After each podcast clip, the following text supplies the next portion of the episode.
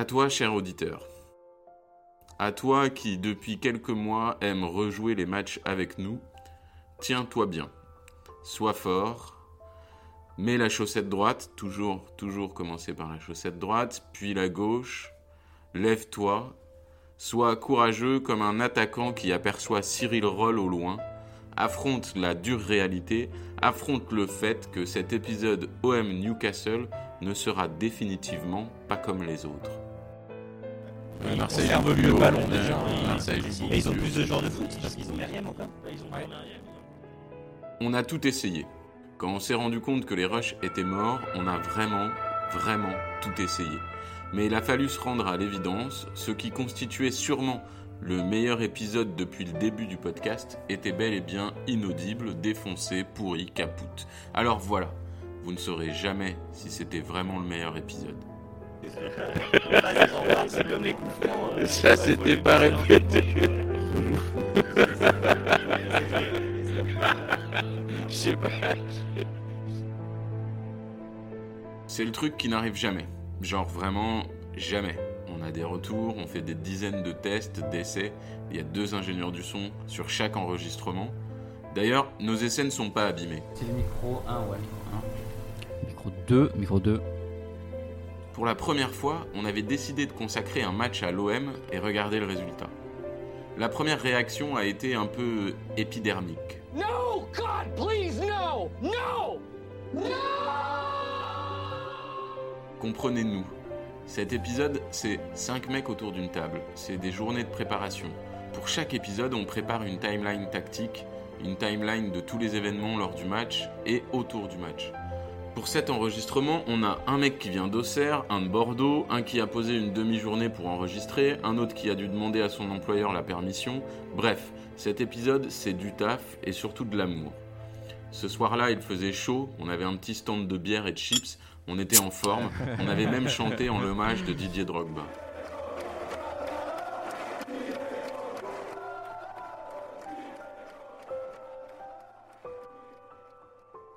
Puis est venu le moment de prévenir tout le monde, pour annoncer la mort de l'épisode.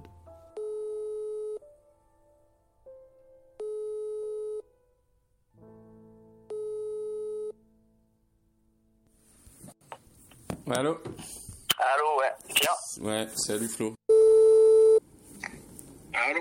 Ouais, salut Johan. Ça va? Euh, ouais, ça va. Je t'appelle, euh, en fait j'ai un petit truc à te- à t'annoncer. T'as 5 minutes? Ouais, ouais, j'ai 5 minutes. T'es bien assis? Ah, je réponds pas. Qu'est-ce qui arrive encore? Allô? Ouais, Ronan? Oui Ouais, c'est Pierre Orlac, ça va? Je te dérange pas? Non En fait, euh, tu sais, le... on a enregistré OM Newcastle? Ouais, bien sûr. Ouais, voilà. Bah, en fait, on a perdu les rushs. Vous avez perdu quoi? Euh, ils sont morts, ils sont robotiques, les 5 pistes sont déglinguées. D'accord, merde. Ok. Merde. Euh, et du coup, euh, l'épisode est mort, quoi. Voilà. Ouais, c'est ballot. Euh, ouais, ça fait bien chier.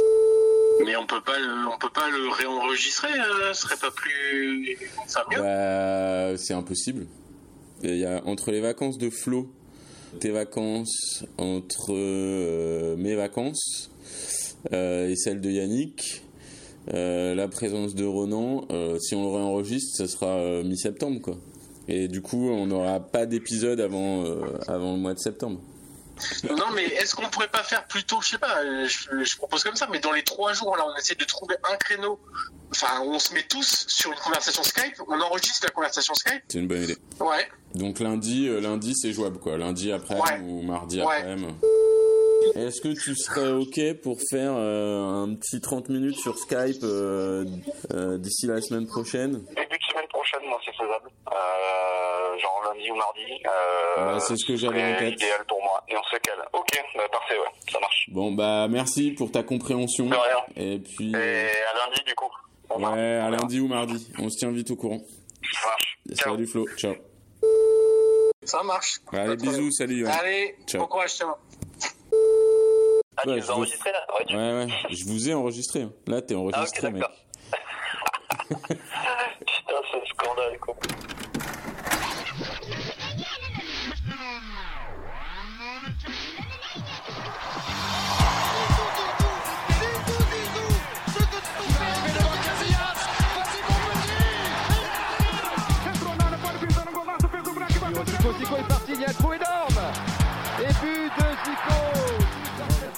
Pas de vent, il fait frais, mais c'est une température idéale pour jouer au football. Eh ben, tous les dimanches, il y a 22 corneaux qui font ce qu'ils appellent du football. Oui, mon gars, du football, là, ce qui s'y passe sur ton herbe. Bonjour à toutes et à tous et bienvenue sur le septième épisode de Soyez sympa rejouer. Alors aujourd'hui, un épisode un peu spécial, vous l'avez compris, avec cette introduction un peu particulière. Du coup, on a décidé de recommencer de manière différente avec un épisode d'une trentaine de minutes dédié à cette OM Newcastle demi-finale retour de la Coupe de l'UEFA 2003-2004. Pour refaire le match autour de moi, quatre chroniqueurs. Numéro 10 de Genside. Il est surnommé Kiss Cool pour son esprit toujours frais au moment d'enregistrer les épisodes. Soyez sympa rejouer. Bonjour Yannick Mercieris. Bonjour, bonjour, euh, Kiss Cool. Je connaissais pas ce surnom, mais c'est- ça me va bien. J'aime bien. Fondateur de Babam, sa voix grave lui confère le titre de Barry White du podcast. Bonjour Pierre Orlac. Bonjour Johan. Expansionnaire de la Data Room sur Canal, il a autant apprécié la connexion Daniel Alves, Lionel Messi au Barça que celle entre Benoît Tremolinas et Marwan Chamak à Bordeaux. Bonjour Florent Tonuti. Bonjour Johan, salut à tous. Certains collectionnent les baskets, lui c'est les casquettes. Journaliste au Parisien, il est supporter de Lorient et sympathisant de l'Olympique de Marseille. Autant dire qu'il a passé une sale saison 2018-2019. Bonjour Ronan Thésorière. Bonjour, mais l'avenir est devant nous. Et le host ce soir, journaliste et podcasteur, il a grandi avec l'AJ Auxerre de Giroud. Du coup, il ne quitte jamais son bonnet. Notre host Johan Crochet. Putain, j'avais envie de lâcher des applaudissements tellement Ouais. c'était. Alors, messieurs. j'avais envie d'applaudir. J'avais envie d'applaudir. Vraiment, Alors messieurs, on va commencer par rappeler les enjeux du match, les compos et puis euh, quelques hum, items de contexte liés à l'Olympique de Marseille cette saison 2003-2004. La compo de ce OM Newcastle qui est donc la demi-finale retour de la Coupe de l'UEFA 2003-2004 avec euh, dans les buts Fabien Barthez. Alors on est sur un schéma en 3-4-3 euh, lors de cette rencontre avec Habib Bey, Brahim Abdani et Abdoulaye Meïté en défense. Au milieu de terrain, Ferreira et Dos Santos sur les côtés, Flamini et Ndiaye au milieu de terrain. Et devant, Marley, Drogba et Meriem exilés sur le côté gauche. On y reviendra tout à l'heure, Florent, pour euh, une analyse sur l'évolution du numéro 10 d'un point de vue tactique. Ce qu'on peut voir déjà, Yannick, hein, quand même, c'est que ça fait pas, ça fait pas rêver quoi cette cette là, compo tu de demandes- l'OM. Déjà, euh, tu vas me demander si une compliqué. compo de l'OM fait rêver. Déjà, moi, tu vas me demander ça. Tu sais très bien qu'aucune compo de l'OM me fait rêver. C'est sûr et certain, mais encore plus celle-ci. là. Enfin, en face, c'est pas non plus beaucoup mieux. hein. Il y a que des bouchers dans cette équipe. Donc, euh, à part Drogba, et, peut-être un peu de Meriem, est-ce qu'il y a vraiment des joueurs de foot dans cette équipe de l'OM Je me demande d'ailleurs comment ils ont fait pour arriver Il y a quand même Fabien Barthez euh, dans cette équipe de l'OM, je rappelle. Pour- Oui, c'est bien ce pour que je dis. Est-ce qu'il y a des joueurs de foot dans cette équipe tu vois? Non, non. Ah, si, si. Elle est dégoûtante cette équipe. Alors du côté de Newcastle, on est sur un 4-4-2 très classique avec Shea Given dans les buts, Hughes, Bramble, O'Brien et Olivier Bernard, le français, sur le côté gauche en défense. Au milieu de terrain, Ambrose, Speed, Hugo Viana et Laurent Robert, un autre français. Et puis devant, un duo d'attaquants très très costaud pour un jeu très très aérien et très très physique avec Ameobi et ce bon vieux Shearer devant qui était le capitaine lors de cette rencontre. Euh, Ronan, on va revenir euh, rapidement sur le contexte de cette saison de l'OM 2003-2004. Euh, saison pourrie, pour faire assez simple. Alain Perrin viré au mois de janvier, Anigo qui prend la suite. L'OM qui était troisième en novembre et septième au moment de ce match en championnat. Et en plus éliminé des coupes très rapidement cette saison-là, donc c'est vraiment une saison galère. Oui, alors bon, c'est saisons de transition de, de l'OM. Souvent, ils font des, des, des- bons parcours en Coupe d'Europe quand ils font des parcours moyens en championnat. Les deux, étaient- les deux étant souvent très reliés. Euh, cette année-là, juste avant le match, euh, si mes souvenirs sont bons, euh, l'OM perd deux matchs, dont un au Parc des Princes. Euh, 2-1, qui est pas d'une bonne nouvelle pour personne à Marseille à ce Mais moment-là. c'était déjà, mais ça continue ça, le fait de perdre des matchs au Parc des Princes. Oui, oui, oui. cette mais saison-là, ça- ils en perdent trois. Ils en perdent, Oui, ils bah, les tous les trois. ans, tous les ans. À Chalet, retour, et je Coupe coupe. de France. Normal. Ils font, ouais. Oui, bon, chacun son, son, son chat noir. Euh, Lorient était le chat noir du PSG un temps. Euh, Arrête de. Ça y est, ça y est. on va voilà. le lobby, le lobby, Le lobby, breton avec le des lobby breton. Johan, il va nous sortir au cerf dans mais- 5 minutes. Et juste avant la demi-finale, ils perdent 1-0 contre Metz à domicile. Donc on a un public qui euh, vient voir la demi-finale, euh, un peu mi-figue, mi-raisin, mais c'est une demi-finale de Coupe d'Europe. Et le Vélodrome, dans ces cas-là, il revêt toujours ses habits de fête. et ça sera quand même une ambiance de, de, feu, bien que ce fût le, le vélodrome ouvert euh, où les, les, cris de supporters partaient un peu euh, en l'air vers les nuages. Et le match fait suite à un... Même si Newcastle, pour une demi-finale, tu peux te dire c'est pas une grosse affiche. À l'époque, Newcastle, c'est encore... Euh, c'est un gros du championnat d'Angleterre. C'est un gros, c'est dans le, top 4. c'est le top, 4. C'est le top 4 depuis au moins 3 ans. Et, euh, et le parcours euh, de Marseille juste avant avec l'Inter, Liverpool, euh, montre que c'est ils ont fait une super compétition et l'OM fait une saison pourrie mais surtout ils perdent vachement de points justement à cause de la Coupe d'Europe dans les dernières euh, journées où ils lâchent complètement le championnat. Oui, alors c'est un peu logique et puis euh, ça correspond aussi au un peu au tempérament d'Anigo qui a repris l'équipe. bon, qui a jamais été connu pour ses qualités de tacticien. Bon, bah, par contre, il savait donner un peu de, peps à ses joueurs une fois que le championnat était perdu, euh, l'équipe s'est naturellement dirigée vers euh, l'aventure européenne. Euh, voilà, puis il y avait des profils euh, de joueurs à tempérament dans cette équipe. Abid Bey, M. Dani, Flamini, qui ont l'air pas comme ça. Il était jamais le dernier pour mettre la semelle. Et Drogba aussi, n'oublions pas quand même. Hmm. Et, et, et, même un Meriem s'est révélé cette année-là un vrai joueur vraiment, je pense que c'est peut-être sa meilleure année de bah, football en France. meilleur mois euh, voilà. C'est tout court. c'est 15 jours là. bon, euh, Myriam, eh, euh. Flo, est-ce que Myriam a fait des, bons mois à Bordeaux aussi? Bah, et, avant de venir à Marseille, il était pas trop mal à Bordeaux, mais c'est vrai qu'il a, il a atteint un autre niveau à, à Marseille. Après, ce qui est regrettable pour lui, c'est ce qui s'est passé juste après, en fait, puisque il me semble qu'il ne reste pas à Marseille et qu'il signe à Monaco et il, signe, il va rejoindre Monaco au moment où l'équipe, euh, alors qu'ils sortent euh, d'une finale de Ligue des Champions et d'une année, d'une saison suivante, euh, il arrive à Monaco au mauvais moment, c'est-à-dire le moment où Monaco va doucement redescendre vers les, les profondeurs du classement et même aller jusqu'en Ligue 2. Donc euh, oui, euh, mauvais choix pour lui pour le coup euh, au niveau choix de carrière et ça l'a un peu plombé en plus des, des quelques blessures aussi qui l'ont qui l'ont quand même beaucoup ralenti. Moi, enfin mauvais choix, mais tu peux pas t'y attendre aussi... c'est un mauvais choix quand même parce que tu dis ah allez finaliser avec des champions, tu dis bah c'est cool, il passe de Bordeaux, Marseille, puis Monaco. À ce moment-là, tu dis bon bah le gars il va il va continuer à, à grimper, sachant qu'il faisait des belles perfs.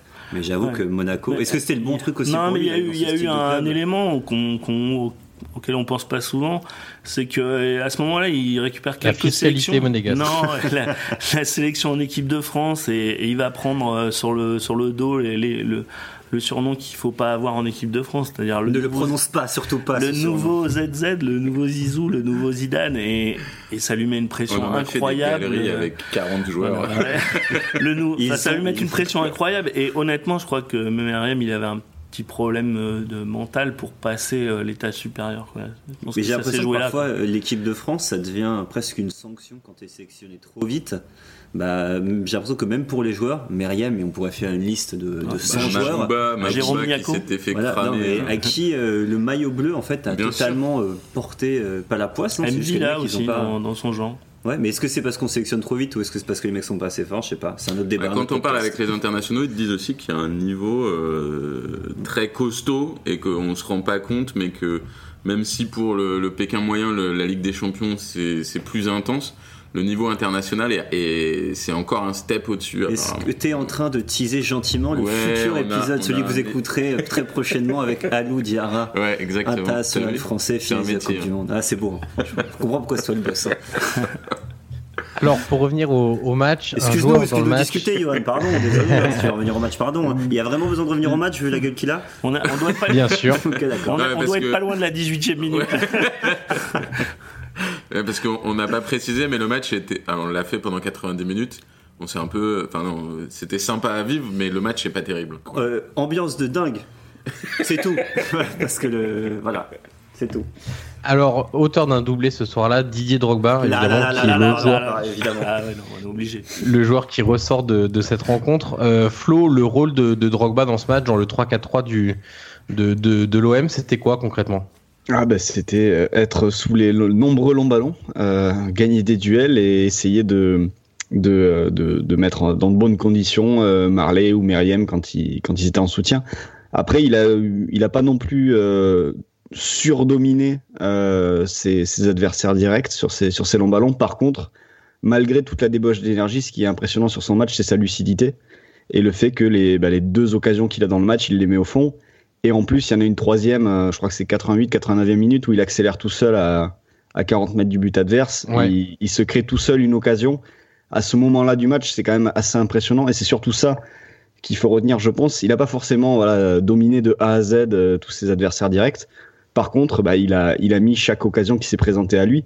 Et quand tu sais la débauche d'énergie qu'il faut pour faire ce genre de match, rester lucide dans ces moments-là, c'est c'est quand même la preuve de quelqu'un qui, qui, allait, euh, qui allait faire euh, des choses assez grandes par la suite. Mais ce match, il résume ce match finalement, il résume assez bien la, la enfin, le, le profil de Drogba, c'est-à-dire que c'est quelqu'un qui a une grosse débauche d'énergie, qui est très technique, qui est capable d'avaler des, des volumes de course euh, hyper importants, qui est bon dans le jeu aérien, qui est bon devant le but, techniquement, qui est assez sûr aussi.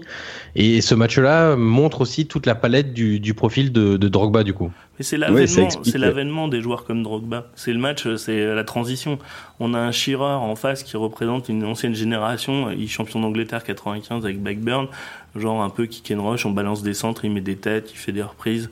Voilà, et on a un nouveau joueur, quoi. C'est un nouveau type d'attaquant qui allie puissance physique, qualité technique, qui est plus Agilité capable, aussi. agilité, capable de passer dans des petits espaces, comme euh, faire un sprint de 50 mètres et battre son défenseur à la course tout en derrière euh, sur le premier but euh, se remettant un petit ballon derrière la cheville euh, reprenant du pied gauche alors on peut dire que la phrase est un peu écrasée mais au final c'est l'efficacité.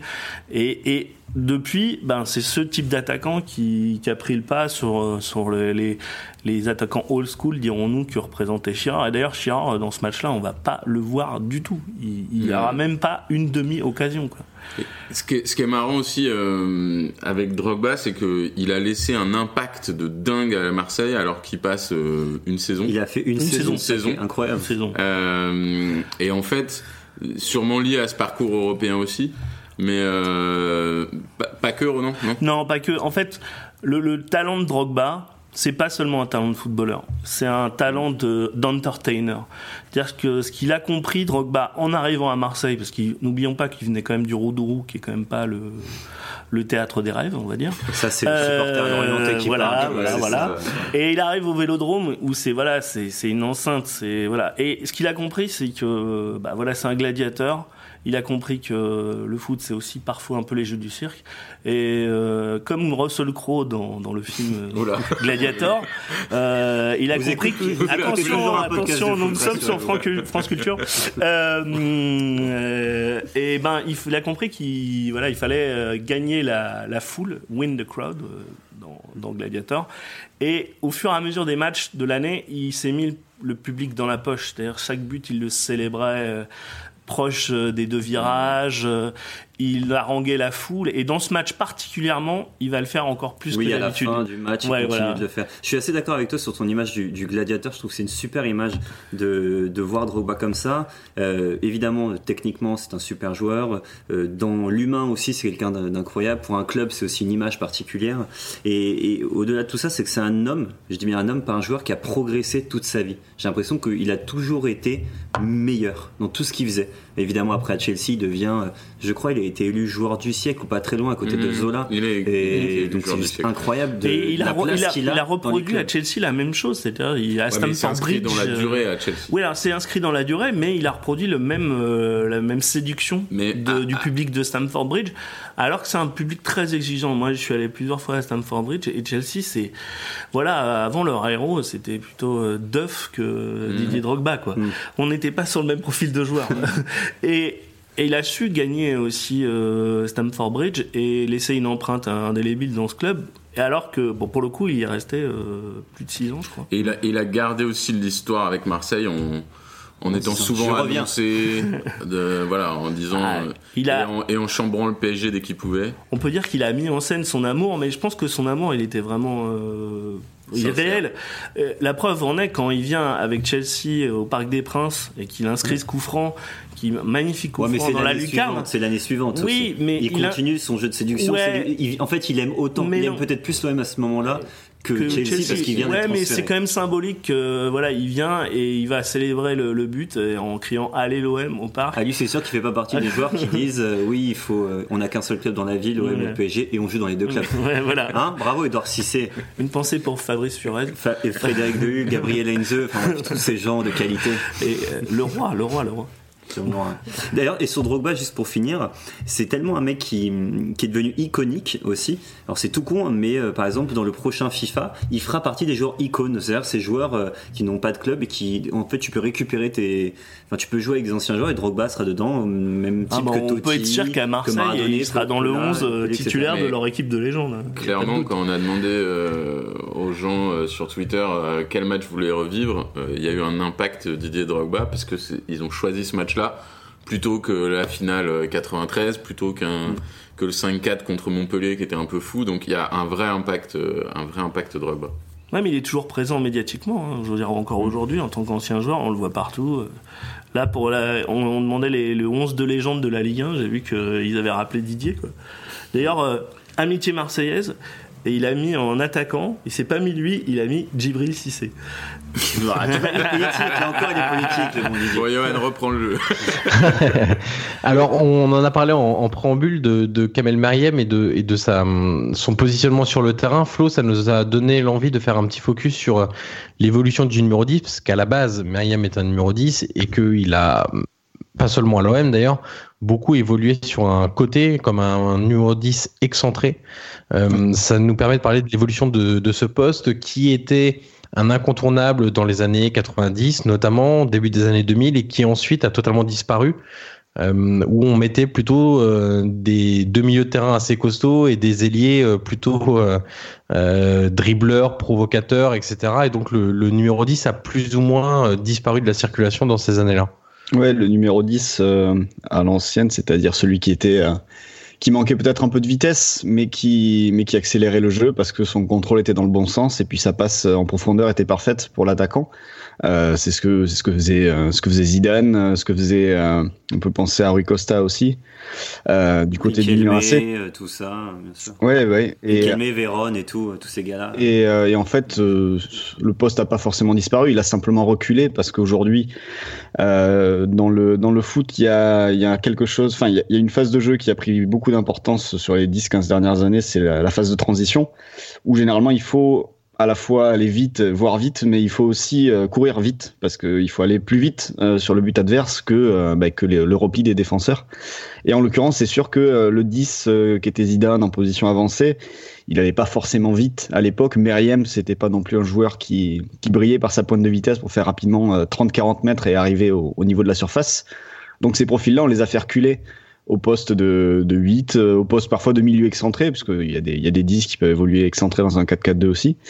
Et euh, on leur demande de faire la première passe, et du coup, devant, on peut mettre un, un joueur un peu plus rapide, euh, mais tout aussi technique. Là, je prends l'exemple par exemple de Griezmann, qui aujourd'hui est un 9,5, euh, mais qui a, les, qui a aussi toutes les qualités de, à mon sens, du 10 et qui pourrait euh, même, même jouer plus bas, je pense. Il, a, il en aurait la caisse, il en serait capable.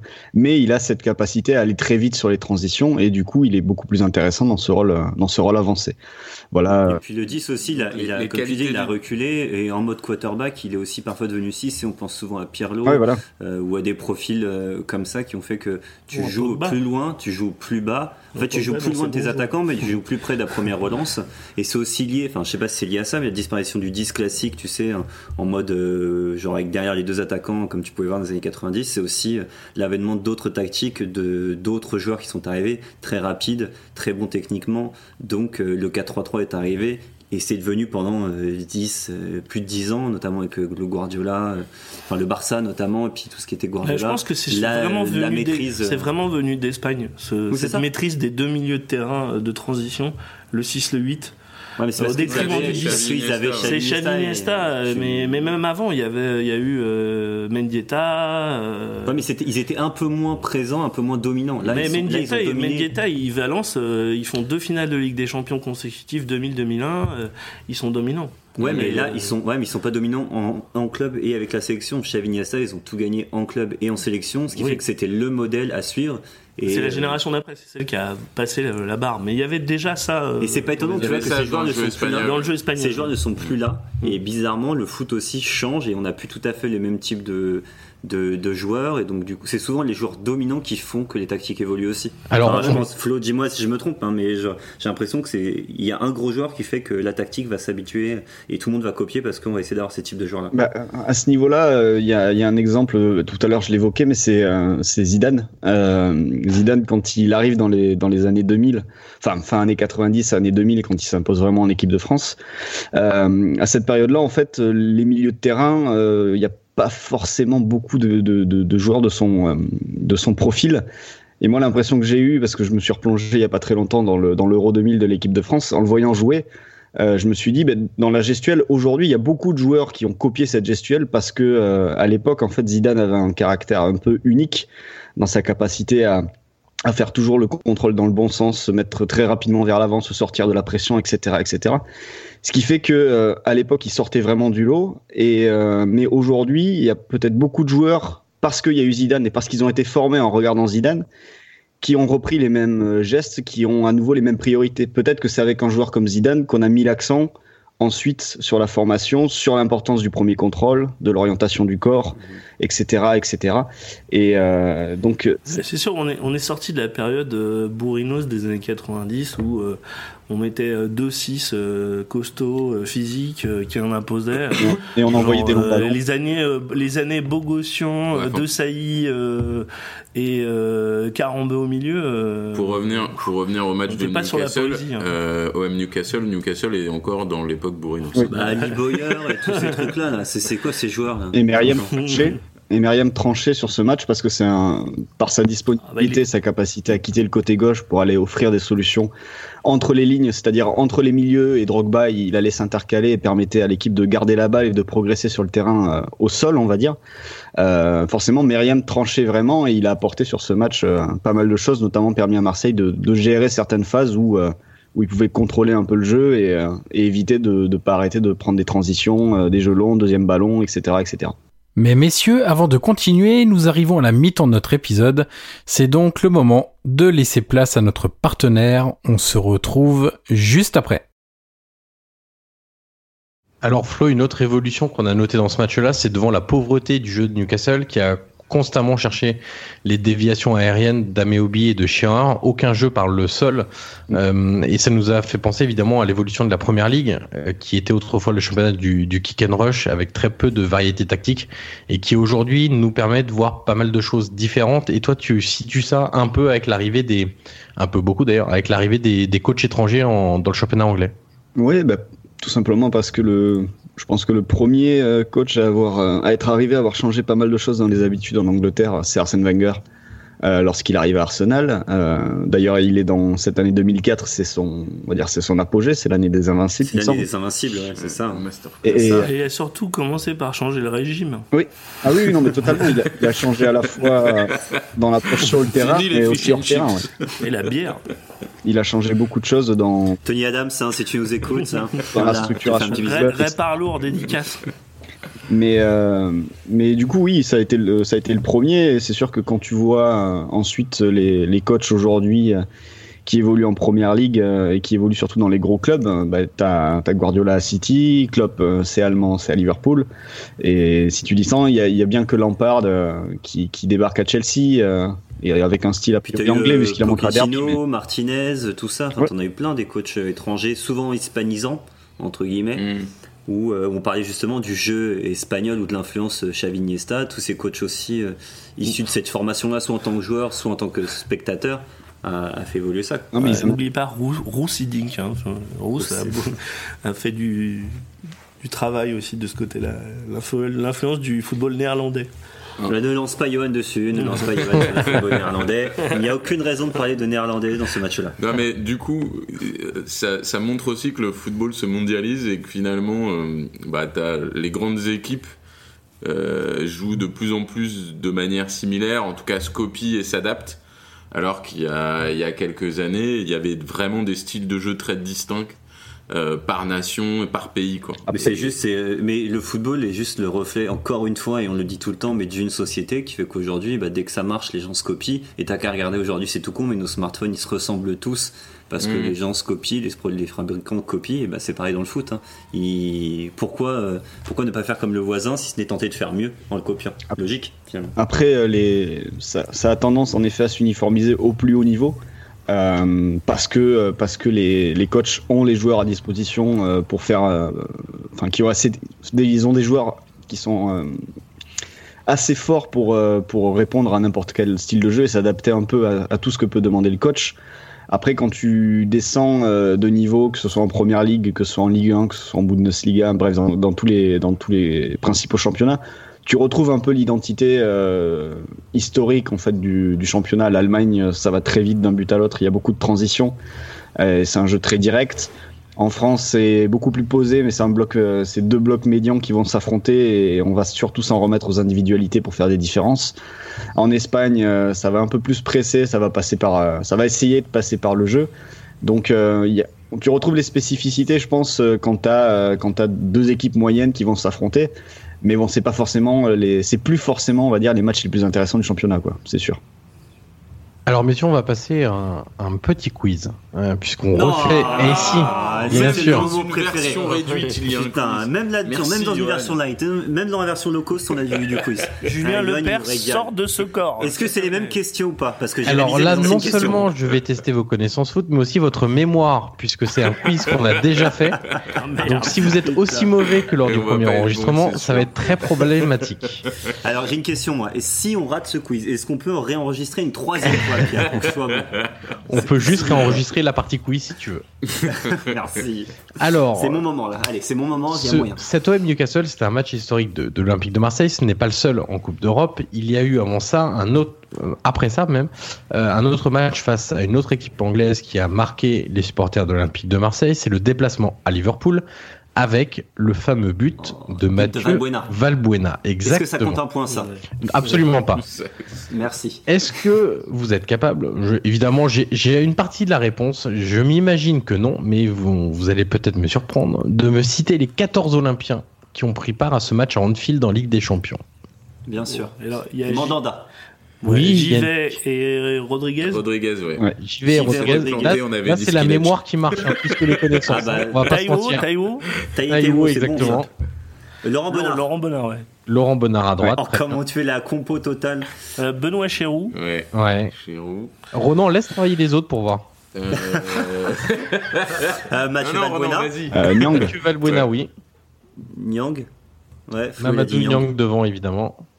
Ok. Euh, Il y a Il Papagis. non, manque des milieux de terrain. Il manque le numéro 10, un ailier gauche et un milieu de terrain. Numéro 10, ailier gauche, milieu de terrain. Euh, Tu peux nous rappeler l'année du match? Absolument pas. Bien sûr, merci. Et Ronan Euh, Ronan n'a pas ça le droit de être t'aider. 2011 C'est non 2008. Celui-là. 2008, merci Florent. c'est 2008. Heureusement que t'as Wikipédia. Euh, Euh, Ouais, ça se trouve. Ouais, non, il triche pas parce qu'il donne pas les réponses. Ou alors il triche très bien, il donne pas toutes les réponses. En Euh. 2008, qui a à l'OM Ah si, il y a Lorixana. Bien sûr. Ah, le bâtard. Ton ami Lorixana. Bien sûr que j'aime Et, évidemment. euh, Lui, c'est vraiment, lui, c'est vraiment la reine. hein. Franchement, je le hais. Euh, Vous parliez vois, de football néerlandais tout à l'heure. Ah, Ah, Zenden. Oui, Zenden. Exactement. Eh oui, avec sa femme Oh Zenden, là. bien sûr. Et le numéro 10 Qui c'est le numéro 10 de l'OM à ce moment-là? En 2008 Oui. C'est un bon joueur ou c'est. Moi je vais le dire parce Ah, que je m'en souviens. Non. Karim Ziani. Oui, merci Oh, Ronan. oui. Alors, est-ce que tu te souviens des remplaçants, Ronan Ah non, non, là, non, là c'est du vice. Euh, Il y a quoi, il y a quoi à chercher dans les remplaçants euh, Il y a deux milieux de terrain, un attaquant. Eh ben, il y a Edouard Cissé. Non. Non, Ah non, il est pas- trop Non, tôt, il est pas c'est trop encore. tôt, Edouard Cissé, parce qu'en 2008, il, il met le, si, il met un but euh, en finale de Coupe de France, non C'est pas lui qui met un but contre l'OM, justement? Il y a un joueur passé par l'AJ Auxerre. Un joueur- euh, Djibril. Cissé. Exactement. Djibril. Et il va signer à Liverpool après. Euh, non, non, non, non, non, Liverpool. avant, Non, il là, était c'est la, période où il a eu des 2006. petits problèmes de, Ah oui, s'appelle. de mœurs. C'est vrai, c'est Euh, une histoire, une sombre histoire de vidéo avec une jeune femme. Enfin bon, ce sera l'objet d'un autre Cela épisode. ne nous regarde pas. Exactement. Il nous manque deux milieux de terrain de Marseille. Ouais. C'est des vrais joueurs Donc, ou c'est des joueurs. euh, Il y a Fabrice Abriel Non, Non, il non, n'est pas arrivé encore. Euh, un joueur passé par Sochaux, notamment. Ah, Wilson Romain. Oui. Ah ouais. Wilson Romain. Et le dernier, je vais vous le donner parce que je pense qu'on peut galérer un moment. C'est Salim Arash. Ah, mais si, euh, qui est lui Le. Strasbourgeois, ouais. qui a- qui est qui pas, n'était euh, pas un Allemand de l'Est, ouais. ouais. Alors, on va faire un petit tour de table pour euh, vos impressions sur ce match de manière générale, ce que vous avez aimé et pas aimé. Alors toi, Yannick, ce que tu as aimé, dans ce que tu as aimé, il y a quand même le fait que l'OM arrive à se construire des, des épopées européennes, même quand ça va pas fort, même lors de saisons de... Alors, Renan appelle ça des- de transition, nous on dirait plutôt pourri. De merde, de merde. Voilà, oui. de merde, Non, en fait, que ça me fait, et ça me fait mal de le dire parce que, en fait, je pense que c'est le seul truc qui me rend un petit peu jaloux ou envieux de l'Olympique de Marseille. C'est non seulement cette Précisons que tu es capacité. supporter du Paris Saint-Germain. Avais-je besoin de le dire, vu toutes les insultes que j'ai données aux anciens parisiens qui ont signé à l'OM Bref, euh, Lorixana en tête. Euh, non, il y en a trop en tête. Bref, euh, en fait, ce que j'aime, mais ce pourquoi je suis parfois envieux des, des supporters de l'OM, c'est que cette équipe-là arrive à se créer des épopées européennes. Ils ont fait cinq finales de Coupe d'Europe, cinq finales de Coupe d'Europe. C'est-à-dire, c'est un truc de dingue. Il y a aucun club En français. France, c'est un truc de dingue. En France, non mais ouais, je parle évidemment en France. hein. À l'étranger, c'est normal. hein. En Espagne, de pas gagner une Coupe d'Europe, c'est la crise. Mais donc, je trouve ça absolument incroyable. Et, euh, et je sais pas, c'est pas une question de joueurs, c'est une question parfois où, où parfois on parle d'entité, on parle d'institution. Bah, l'OM, ils ont cette, euh, comme le PSG là en Coupe nationale, ils ont ce truc-là en eux. Je sais pas pourquoi. Ils y arrivent. Alors qu'ils ont pas forcément des meilleurs joueurs. Et, et ils ont aussi, je pense que le public n'y est pas pour rien derrière. Quand tu vois l'ambiance au Vélodrome ce soir-là, Mm. euh, quand tu vois l'ambiance dans ce stade-là, et ça me fait vent. mal, et ça me fait mal de le dire parce que euh, moi, l'ambiance du Parc des Princes des années 90, je la trouvais euh, incroyable, si ce n'est plus chaude qu'au Vélodrome. Mais encore aujourd'hui, le- les supporters marseillais ont ça. Et, euh, et c'est pour ça que c'est aussi un club à part, comme le PSG est un club à part. Euh, le PSG est un club à part parce qu'ils ont quand la loose en Coupe d'Europe. Mais l'OM, euh, l'OM, attends, l'OM, ils ont la loose en Coupe d'Europe. hein, ils ont gagné qu'une seule, autant que le PSG, je préfère le préciser. Donc à jamais les premiers, certes, mais à jamais les premiers à perdre quatre finales aussi. Mais, euh, mais à jamais les premiers, quand même, à avoir la plus belle des Coupes d'Europe, quand même, précisons-le. Les grandes oreilles, les grandes Oh, c'est oreilles. calme, je peux finir ma tirade si vous voulez. Euh, donc bref, vraiment j'ai beaucoup, enfin j'aime ce, j'aime ce truc-là et en tant que supporter du PSG, bah ouais quand l'OM euh, est en Coupe d'Europe, je les supporte jusqu'à la finale. La finale après, euh, j'aime bien quand ils perdent, ça me fait plaisir. C'est tout. Renan, justement, la magie du vélodrome, ce soir-là, a, a clairement aidé les joueurs à, à se transcender et c'est aussi un des, une des caractéristiques de ce public marseillais. Ouais, alors c'est c'est c'est c'est ce qui fait la la la magie du Vélodrome. C'est cette capacité à, créer des, des souvenirs et des moments inoubliables. Moi, j'étais au Vélodrome au, au quart de finale retour de la ligue, enfin de la Coupe des clubs champions 1991 contre euh, l'AC Milan avec euh, le pilier qui, perd la lumière, euh, les joueurs du Milan qui sortent du terrain. La terre tremblait, le stade tremblait. C'est-à-dire que voilà, ce qu'il y a au Vélodrome, c'est que quand il y a une épopée européenne, qu'il y a un match à enjeu, le stade tremble. Mais c'est pas juste le stade, c'est la terre autour qui tremble.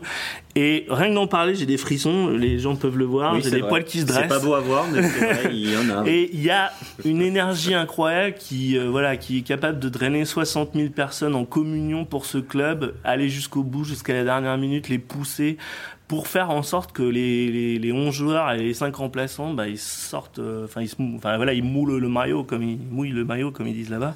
Ils sortent les doigts du cul. ouais, ils sortent les doigts du cul. Et, et ça, c'est beau parce que, euh, bah, du coup, tu, tu vis des moments euh, fantastiques, euh, voilà, comme cette demi-finale retour ou en 99. Voilà, euh, aussi, c'était une jolie épopée dans, dans un autre genre, mais avec peut-être plus de genre technique. Et celle de, de 2018 aussi était belle. Le, le stade contre Leipzig, c'était euh, Mm. juste, enfin. Eux, ils savent mettre le feu au sens propre comme figuré. Parce que pendant Newcastle, il y a le, rappelons-le, il y a un feu, il y a un euh, feu qui se déclenche. il y a un feu qui se Et déclenche. le match est interrompu quelques, Voilà, quelques, quelques secondes. minutes. Donc voilà, c'est ça qui est beau à voir avec l'OM et c'est ça qui fait que c'est ouais, c'est un club différent et, et, et que ben, ils sont à jamais les premiers, mais surtout je pense qu'ils ils- voilà, ils sont capables, ils sont encore parfois euh, le, le club de la France aussi. Voilà. C'est-à-dire Alors, dans y a les- encore dans de, voilà le, le la France peut se voilà, se reconnaître dans l'OM dans ces épopées là. Dans les choses qu'on a moins aimées, en tout cas, Flo, il y a le manque de variété tactique euh, dans, dans ce match-là, parce que clairement, les deux équipes, c'était un plan de jeu et un seul. C'était euh, utiliser la voie aérienne pour essayer de, de se créer des occasions. Et il s'est hum, pas passé grand chose, notamment les milieux de terrain ont été constamment sautés. Et c'était c'était assez compliqué, quoi. Oui, bah, tout se passait. Euh, Anigo avait mis en place euh, une équipe qui contrait le, le- le 4-4-2 de, de Newcastle. Donc c'était euh, juste euh, une, une question de duel de la première à la dernière minute. Et en l'occurrence, sans doute aussi poussé par, euh, par l'ambiance qu'évoquaient Ronan et, et Yannick, euh, bah, les, les joueurs de, de l'OM ont vraiment dominé la, la, la majorité des duels dans ce match. Et c'est ce qui leur a permis de, de faire la différence. Mais c'est vrai que sur le plan du, du spectacle et des occasions, on n'a pas été servi. Tout à l'heure, je parlais de l'efficacité de Drogba. En face, Newcastle doit avoir une, deux opportunités, mais c'est même pas des occasions de but, c'est des ballons qui passent devant, euh, devant la surface de réparation. C'est une frappe un, peu trop écrasée, je crois, de Shearer. Il y a un tacle d'Abib Bey, là, enfin, contre, euh, oui, contre une reprise de Shearer, mais, euh, mais voilà, il n'y a pas eu d'occasion vraiment de, de, de trembler pour les Marseillais, et tant mieux. Mais c'est vrai qu'en termes de spectacle, il y en avait sans doute plus en tribune que sur le terrain ce jour-là, quoi. Euh, Pierre, de ton côté, le match en lui-même, euh, la, pauvreté abyssale de, de, ce match-là, très peu d'occasions, c'est ce que vient de dire Flo. Il y a eu très très peu d'occasions, euh, et puis c'était quand même assez assez lent, assez triste. Il se passait quand même pas grand-chose sur sur la pelouse. Ouais, Flo a bien résumé. Globalement, c'est tu, tu, tu vois quand même qu'il y a un enjeu autour d'une demi-finale de Coupe d'Europe et que ça joue serré. Le match aller, il y avait eu 0-0, je crois. Euh, Oui. Donc, euh, donc voilà, ça se et c'est et c'est tendu jusqu'à la fin, même à 1-0 euh, pour l'OM, euh, parce que le deuxième but intervient tard. Même à 1-0 pour l'OM, ils sont pas sûrs de, de se qualifier. 81e. Il, il suffit d'un d'un but de Newcastle pour que ça passe. Du coup, forcément, ce contexte-là rend le match un peu tendu. Et puis, euh, côté Newcastle, il n'y a pas de joueurs pour créer du jeu, en fait, tout simplement. Euh, on en a parlé dans ce podcast. Donc, donc oui, en fait, c'est décevant de se dire euh, qu'une demi-finale de Coupe d'Europe peut afficher un tel niveau de football. Je pense que on en a parlé, le foot euh, évolue dans les grands clubs et que du coup, récemment, j'ai pas souvenir de demi-finale avec une pauvreté de jeu aussi forte, que ça soit en qualité technique ou, ou même en dispositif tactique.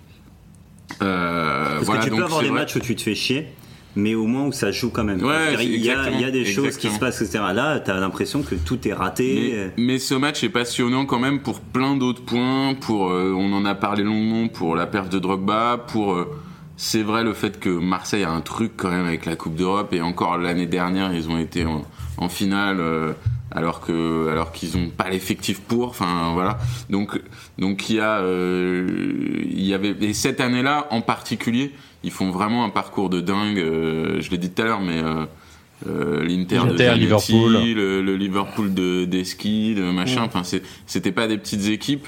Et surtout, c'est des équipes avec euh, un passif, une histoire En Coupe euh, d'Europe. en Coupe d'Europe, Ouais. qui du coup rend, rend les matchs encore plus encore plus intéressants. Mais bon, la finale se passe pas aussi bien. Alors Yannick, un mot pour finir. Dans ce que tu n'as pas aimé, l'entrée de, de l'assassin Lee Boyer. Ah ouais, tu vois, j'aurais voulu rester sur une note plus positive, tu vois. Genre, j'ai même dit du bien de l'OM, c'est dire à quel point j'ai, tu vois, il y avait quand même des choses belles à dire. Oui, rapidement sur Lee Boyer, c'est, euh, c'est pas le joueur de, de joueur que, que j'aime. Je pense que c'est pas le joueur de joueur, le genre, pardon, de joueur. Tu vois, c'est dur à dire. Quand je parle, je, je suis énervé. Euh, qu'il faut sur un terrain de foot. La mode, euh, soi-disant, euh, destructeur de jeu, euh, casseur, machin, etc.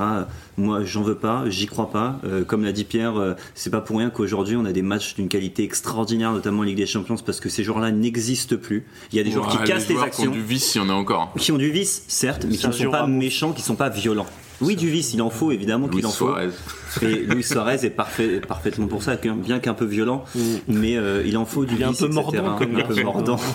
Mais voilà, des joueurs comme Lee Boyer, je trouve qu'il y en a plus Non, mais c'est quasiment sûr que plus. la VAR euh, fait, L'arbitrage, la vidéo se- fait en sorte que tous ces gestes-là disparaissent et c'est tant mieux. Pourquoi? Parce que je vais peut-être jouer un peu au vieux con là-dessus, mais c'est aussi des images qui sont montrées à des gamins et, et j'ai pas envie que ce soit des images euh, qu'on valorise en disant ah c'est bien ce qu'il fait ou il faut ce type de joueur. Non, il en faut pas. Il faut juste des bons joueurs de football, des joueurs avec du vice certes parce qu'on n'est pas dans le monde des bisounours, mais des mecs qui sont juste violents. Moi je dis non et la preuve, un Lee Boyer, personne s'en souvient. Personne, il a jamais rien fait de sa carrière. Ouais, mais Voilà, on en parle quand même pendant ce podcast. Oui, mais on en parle parce que, parce que nous, Et- on est là en train de dire euh, Et salut, le, mais on veut plus de bah, a déclenché une baston sur Ouais. ce match-là. Ouais. C'est Ouais. pour ça, c'est voilà, pour ça qu'on en parle. Euh, Mais bon, alors du coup, moi je garderais ma VHS des plus mauvais coups de Vinnie Jones avec Oui, mais lui, tu précieusement. il a transformé parce que c'était, c'est voilà, mais c'est de l'histoire, voilà. C'est devenu un acteur aujourd'hui, tu vois, il l'a Mais transformé. le mec a quand même fait une VHS de ses pires coups. Je veux dire, il y avait un best, enfin un worst of de ses pires coups. Rien que ça, ça veut dire que c'est un génie, tu vois. Alors, messieurs, Ouais, l'OM, à la fin de ce match, se qualifie pour la finale de la Coupe de l'UFA. Euh, malheureusement, ça va pas très bien se passer. Pierre, tu l'évoquais juste avant. Une défaite 2-0 contre Valence avec euh, en élément Alors, je, je- tiens à dire en tant que Marseillais que l'OM a perdu contre Pierluigi Collina. Ah, ça y est, le Là, complot je est de fais un peu retour. de mauvais soin marseillaise, il en fallait un peu. Euh, honnêtement, la double Donc, peine. je- je- l'exclusion de Barthez Ouais, n'est pas justifiée. Non, l'exclusion n'est n'est pas justifiée. D'ailleurs, depuis, le règlement a évolué et il n'y a plus de double peine dans le football. C'est bien la preuve que cette décision était injustifiée à l'époque et qu'elle l'est toujours, même en la regardant. Donc euh, voilà, euh, Pierre-Luigi a donné la finale à Valence. Bon, Prends ce sera pas la première fois. Je te sens pas bien. Bien. verre Je fume, je fume, je fume de la, du crâne. Voilà qui conclut cet épisode un peu spécial, Pierre. Euh, de Soyez Oui. sympa à Bah, rejouer. écoute, euh, les gens nous diront, ça se trouve, ils préféreront les versions 30 minutes aux J'aime versions. j'aime bien aux que vous gueules. J'aime bien que vous fermez Je vos trouve gueules. qu'on a réussi à rester un peu spontané alors qu'on a répété pas mal de trucs qu'on avait qu'on avait déjà dit. Mais, euh, mais voilà, euh, c'était un épisode spécial.